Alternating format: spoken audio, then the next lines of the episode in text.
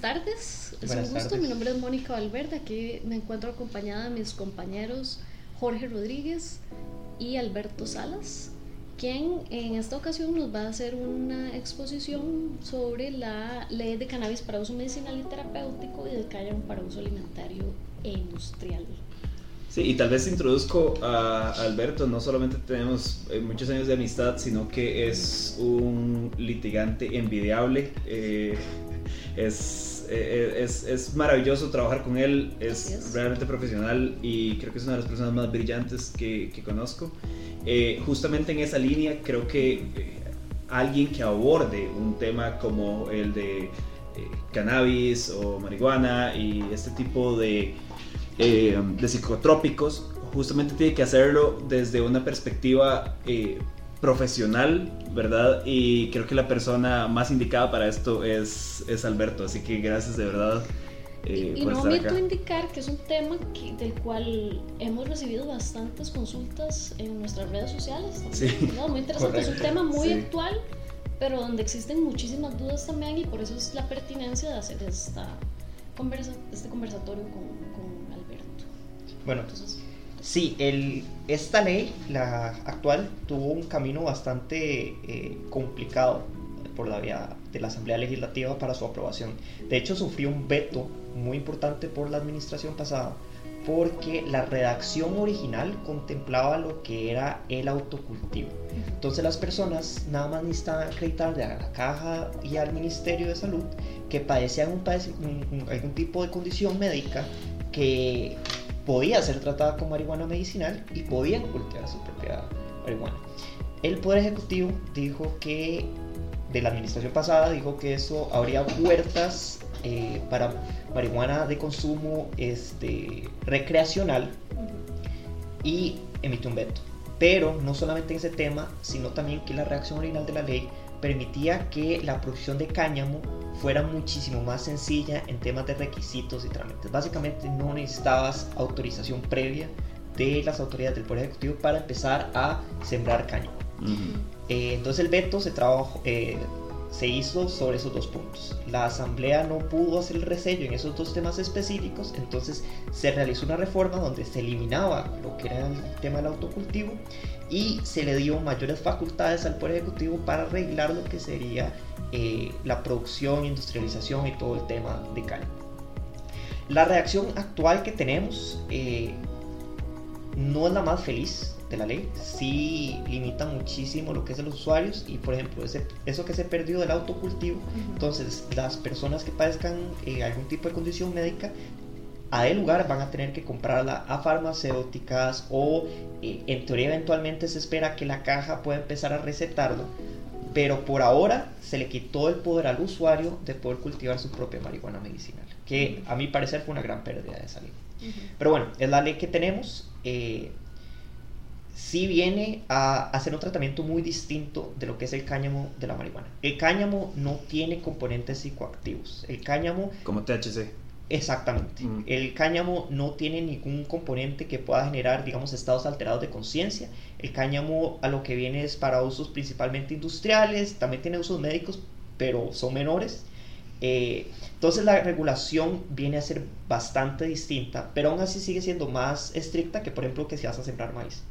La razón de esto es porque se quiere evitar que a punta de estoy sembrando cáñamo se abra un portillo para narcotráfico. Claro. Eh, y eso es lo complicado de la regulación de este tema, porque en Latinoamérica eh, el narcotráfico tiene acá décadas.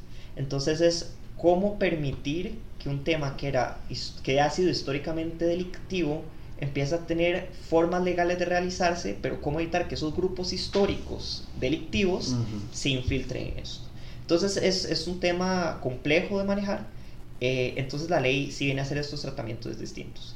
Principalmente las, los, las figuras del Poder Ejecutivo que van a estar involucrados son el Ministerio de Salud, el Ministerio de Agricultura y Ganadería y el Instituto Costarricense eh, de Drogas. Mm. Eh, dependiendo de lo que se quiera hacer o de la licencia que se quiera obtener, se va a tener que lidiar más con uno. Entonces, por ejemplo, si vos lo que querés es sembrar caña o sembrar marihuana medicinal, tu licencia va a ser principalmente con el Ministerio de Agricultura y Ganadería. Si lo que querés es eh, fabricar o procesar medicamentos con base en cáñamo o marihuana medicinal, entonces es con el Ministerio de Salud.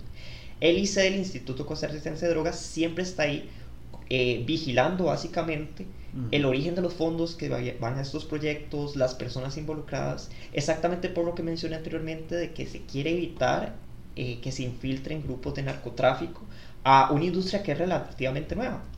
Y de hecho un dato curioso es que no hay agrónomos expertos legales que sepan cómo producir estas matas. No hay literatura legal que explique cómo se debe cultivar de la manera más eficiente marihuana porque todos hasta ahora ha sido un delito cultivar. Sí, claro. Entonces... y, siempre se sigue sintiendo como cierto estigma al comentarlo, como al abrir este tipo de foros y es como... Eh, sigue teniendo como un componente... Total, porque digamos, ahora llega un agrónomo, es como, yo sé cómo cultivar la mejor marihuana. Ay, todos, como usted sabe. ¿Cómo sabes? El punto es que sé, ¿ok? Ah. Eh, entonces, va a haber una curva de aprendizaje. Entonces, de hecho, la ley y el reglamento, que eso sí lo tiene muy, lo, eh, lo tiene muy bien demarcado, es que sí abre el espacio para que universidades y eh, otros centros de investigación puedan obtener licencias que no tienen fines comerciales para que se pueda, digamos, desarrollar más la técnica y la tecnología alrededor de estas plantas, porque hasta ahora no se había entonces es aprender. Entonces también, por ejemplo, el tema de las semillas. El tema de las semillas es muy interesante porque hay un, tiene que haber un control bastante estricto en importación. Entonces, como que usted tiene que tener licencia de importación y tiene que ser de un país donde ya sea legal. Porque es como, trae estas, estas licencias eh, de país X. Es como, pero es que ese país no es legal tener semillas. Entonces, por ejemplo, también la exportación, porque hay licencias de exportación de productos de marihuana y cáñamo. Es como usted solo puede exportar si demuestra que el país al cual usted ya tiene eh, contrato para exportar eh, es legal. Y también la ley es muy clara en eso. Uno, para sacar la licencia tenés que demostrar que ya tenés a quién venderle. Esto en específico la marihuana medicinal. Entonces no puede ser como voy a empezar a cultivar tierra y veo que le vendo. No, no, usted ya tiene que tener y demostrar a quién le va a vender, si es un contrato con la caja o con un laboratorio para desarrollo de tratamientos médicos, pero no puedes nada más empezar a plantar y luego ver quién la haces. No, no, vos ya tenés que mostrar que tenés a alguien a quien se la vas a pasar. ¿Por qué? Porque la ley se esfuerza mucho en hacer un sistema de trazabilidad de lo que se produzcan las distintas personas que tengan licencias. Eh, ya se emitieron los reglamentos respectivos, tanto para el cáñamo y para la marihuana. El de cáñamo está bien, eh, realmente tiene una regulación un poco más laxa, porque el cáñamo, como de nuevo, no tiene fines, eh, no tiene propiedades psicoactivas. No es, digamos, un portillo tan grande para la infiltración de narcotráfico. La marihuana medicinal sí. Entonces, el reglamento sí tiene y en lo que dije anteriormente que no tiene una reacción tan feliz, es por ejemplo que dicen que solo se permite una licencia por grupo de interés económico. La figura del grupo de interés económico sí existe y se utiliza mucho en derecho financiero, y eso, pero el tema es que eh, el grupo de interés económico no es algo permanente. O sea, el, grupo, el grupo de interés económico es algo que se determina en, contextos determinados y ni, ni, el Ministerio de Agricultura ni el Ministerio de Salud tienen la capacidad para hacer esa verificación. Hacer esa verificación, exactamente.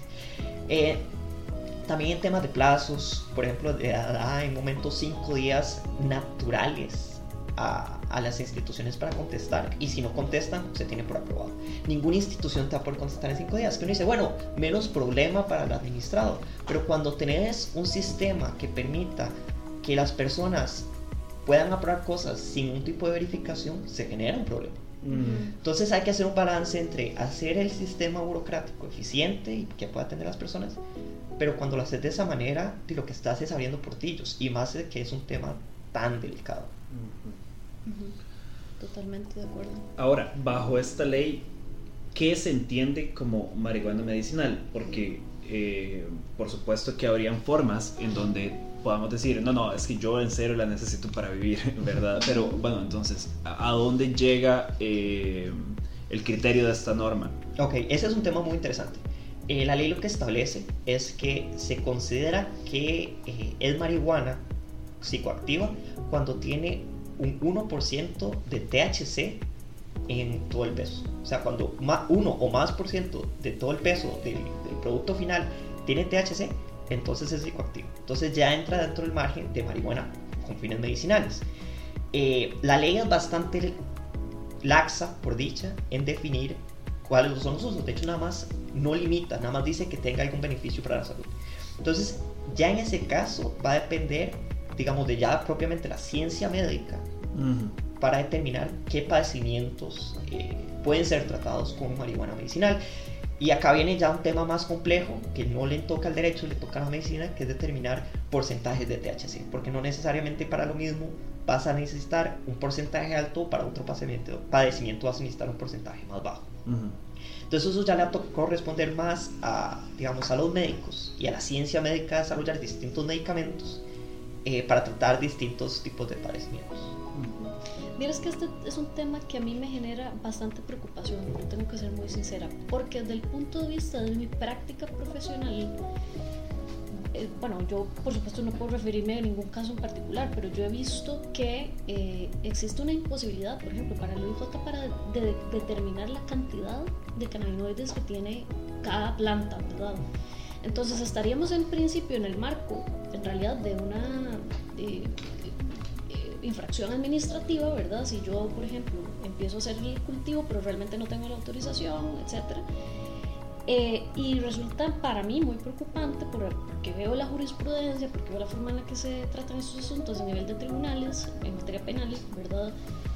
Eh, lo fina que es esa línea, ¿verdad? Y la dificultad de realmente acreditar qué tipo de semilla tengo, ¿verdad? El porcentaje que tiene cada una de estas em, eh, plantas, ¿verdad? O, sustrato, lo que sea. Entonces, no sé si a nivel de o sea, ¿qué se ha visto, por ejemplo, a nivel de, reglamento en relación con este tema para determinar realmente la calidad de cada uno de esos, eh, ¿verdad? De si es realmente cáñamo, si es marihuana o no, cómo se va a determinar el porcentaje. Eso está eh, regulado, contemplado. O sea, el reglamento sí lo, sí lo maneja y es, por ejemplo, la línea del 1%. Si tiene menos del 1% es caño, si tiene más del 1% es marihuana. Pero, pero no la forma en cómo lo, Exactamente. Y el peso, digamos, administrativo que se le puso a estas instituciones es muy grande.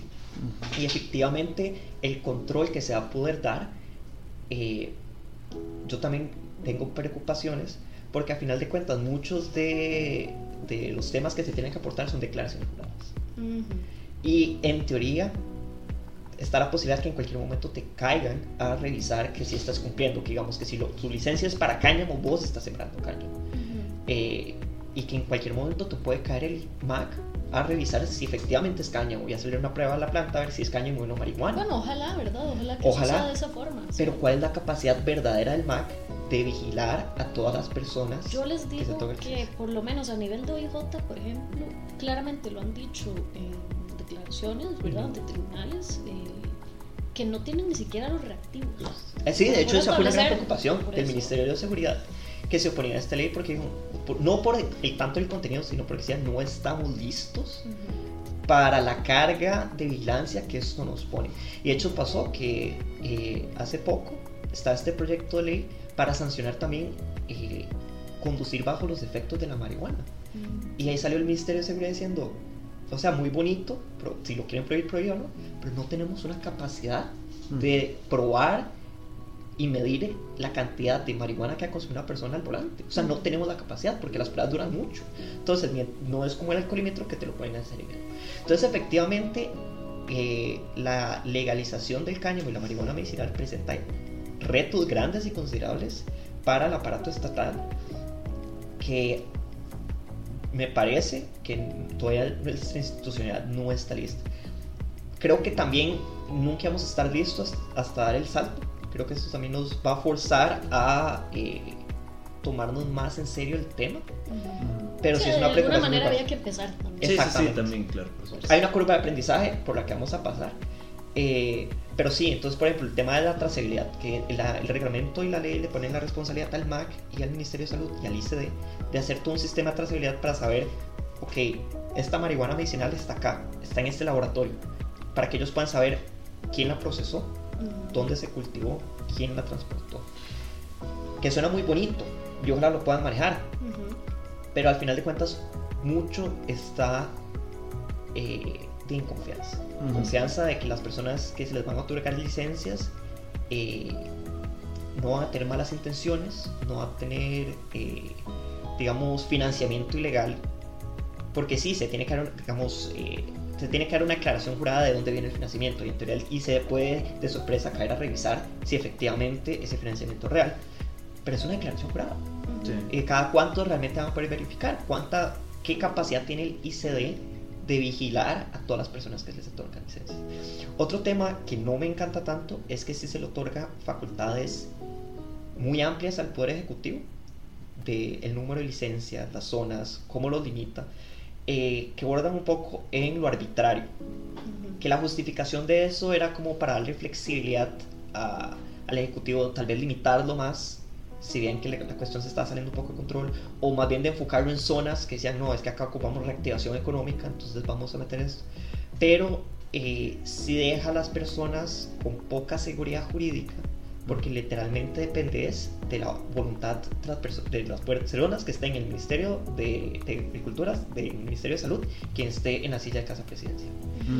Eh, entonces también es una línea tenue porque entiendo la razón, pero no creo que esa sea la mejor forma de manejarlo. Creo que mm. tal vez se pueda dar un periodo más largo para que empezara a regir la ley y el reglamento. Porque ya esta, esta semana o la pasada ya se otorgó la primera licencia. Entonces ya se está Y creo que definitivamente se puede haber dado tal vez un transitorio para entrar a regir un poco más eh, adelante, para que las instituciones públicas sí tuvieran la capacidad de manejar este tema. Ahora, tal vez hemos discutido un poco eh, las aristas que tienen que ver con las instituciones públicas y también con el contenido como tal eh, regulatorio, pero ya fuera del el documento, ¿qué beneficios eh, comerciales y económicos suele, se están comentando? Y además de eso, ¿cómo prevé el gobierno sacar un beneficio fiscal de esto? O sea, es complejo porque como es un mercado nuevo, todavía nadie sabe realmente qué tamaño va a tener, cuánto va a mover. Cáñamo industrial, eh, aunque sea más aburrido, es el más fácil de ver porque las calidades industriales que se le puede dar son muy conocidas y muy claras. Eh, de hecho, hasta tiene beneficios para suelo comprimido por ganadería. El cáñamo sirve mucho para eh, volver a darle oxígeno al suelo. Eh, entonces el cáñamo sí es una industria que probablemente va a despegar bastante. El tema con la marihuana medicinal es que como la misma ley establece la obligación de ya tener un comprador o qué, lo vas a dedicar, entonces se limita mucho porque tenés que tener o un contrato con la caja o con un laboratorio privado que ya quiera desarrollar algo con eso. Eh, entonces decide el tamaño del mercado que va a tener la marihuana medicinal si es un poco más difícil. Claro. Eh, porque es, algo nuevo, es algo nuevo. Definitivamente va, va, a tener mercado. Eh, las calidades medicinales de la marihuana son sumamente conocidas. De eso no hay duda, pero el tamaño en sí no se sabe. Por dicha, las licencias no son caras. Digamos, si es si sos un productor grande, la licencia es un poco, eh, por la licencia los 6 años, es un poco menos de 4 millones de colones, partido entre actos. Y si sos una pyme, es un poco menos de un millón de colones, que no son montos altos. O sea, es decir, la licencia se otorga por un plazo ni siquiera anual, de seis años. De seis años. Renovables, eh, que eso sí, cuando se renueva no necesariamente es el mismo, el mismo monto, se, puede actualizar y muy probablemente se irá actualizando con el pasar del tiempo. Pero sí, las licencias, eh, y eso tiene sentido, porque el cultivo toma tiempo, y de nuevo, es un cultivo nuevo. Tenemos también una curva de aprendizaje ya a nivel agrícola de cómo hacerlo, cómo hacerlo bien. Probablemente se van a perder un par de cosechas que no salgan tan bien, pero bueno, eh, eh, estamos aprendiendo, es una industria nueva. Eh, pero sí, o sea, es, es, va a ser una industria nueva. Definitivamente el cáñamo industrial sí va a tener un movimiento más grande, al menos inicialmente. se espera que ya cuando la caja, porque a nivel nacional la caja es es el gran jugador en la industria médica, ya cuando la caja se empieza a mover más, eh, vamos a verlo más a nivel nacional, pero a nivel de exportación sí hay un gran potencial porque Costa Rica somos un gran exportador de componentes médicos y biomédicos. Entonces se espera que ya tener un sector industrial fuerte en eso nos facilite poder empezar a exportar eh, temas y derivados de marihuana medicinal, particularmente porque tenemos un clima sumamente idóneo para esa planta. Bueno, probablemente no sea la última vez que hablemos de este tema. Eh, creo que Costa Rica se está enfrentando a una serie de retos que cuando menos son fascinantes. Quiero decir, creo que estamos en un momento donde vamos a empezar a ver una serie de cambios en los próximos años y creo que eh, es, ha, sido un gran, gran honor poder tener como esta entrevista con vos. Realmente ha sido súper eh, enriquecedora. Así es. Y nada, que esté muy bien. Muchísimas, Muchísimas gracias. gracias, Alberto. Sí, y gracias a todos los que nos escuchan. Así es. Hasta luego.